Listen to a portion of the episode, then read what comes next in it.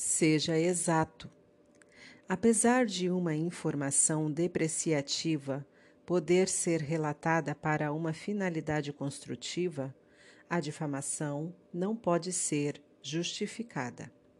Não temos o direito de exagerar nem alterar fatos para um fim construtivo, nem podemos omitir detalhes que minimizem a gravidade das ações de uma pessoa. Pelo contrário, devemos omitir detalhes autênticos que pioram ainda mais a história se o resultado puder ser alcançado sem que as pessoas sejam mencionadas.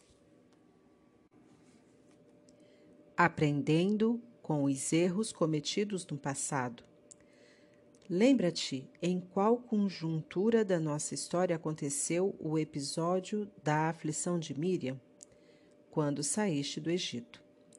As palavras de Miriam foram pronunciadas no início do segundo ano que os judeus passaram no deserto, quando o conhecimento da seriedade de Lachon Hará ainda não tinha sido divulgado entre o povo. A aflição de Miriam tornou essa informação conhecida para todos tornando-os plenamente responsáveis pela transgressão desse pecado. Isso implica a justa posição deste episódio com o dos espiões que falaram escandalosamente da preciosa terra de Israel. O lamentável pecado dos espiões e daqueles que aceitaram o seu relato difamatório foi composto pelo fato de eles não terem extraído uma lição do que tinha acontecido com a Miriam. Não podemos de maneira alguma comparar-nos à justa Miriam, cujos méritos, como já dissemos, não foram suficientes para salvá-la da aflição.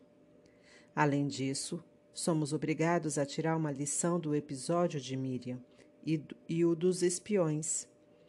Portanto, se alguém for culpado do pecado de Miriam, ou pior ainda, se procurar propositalmente degradar ou constranger o seu irmão, com certeza não poderá fugir de uma punição extremamente severa, e ela não demorará a chegar, como no caso de Miriam.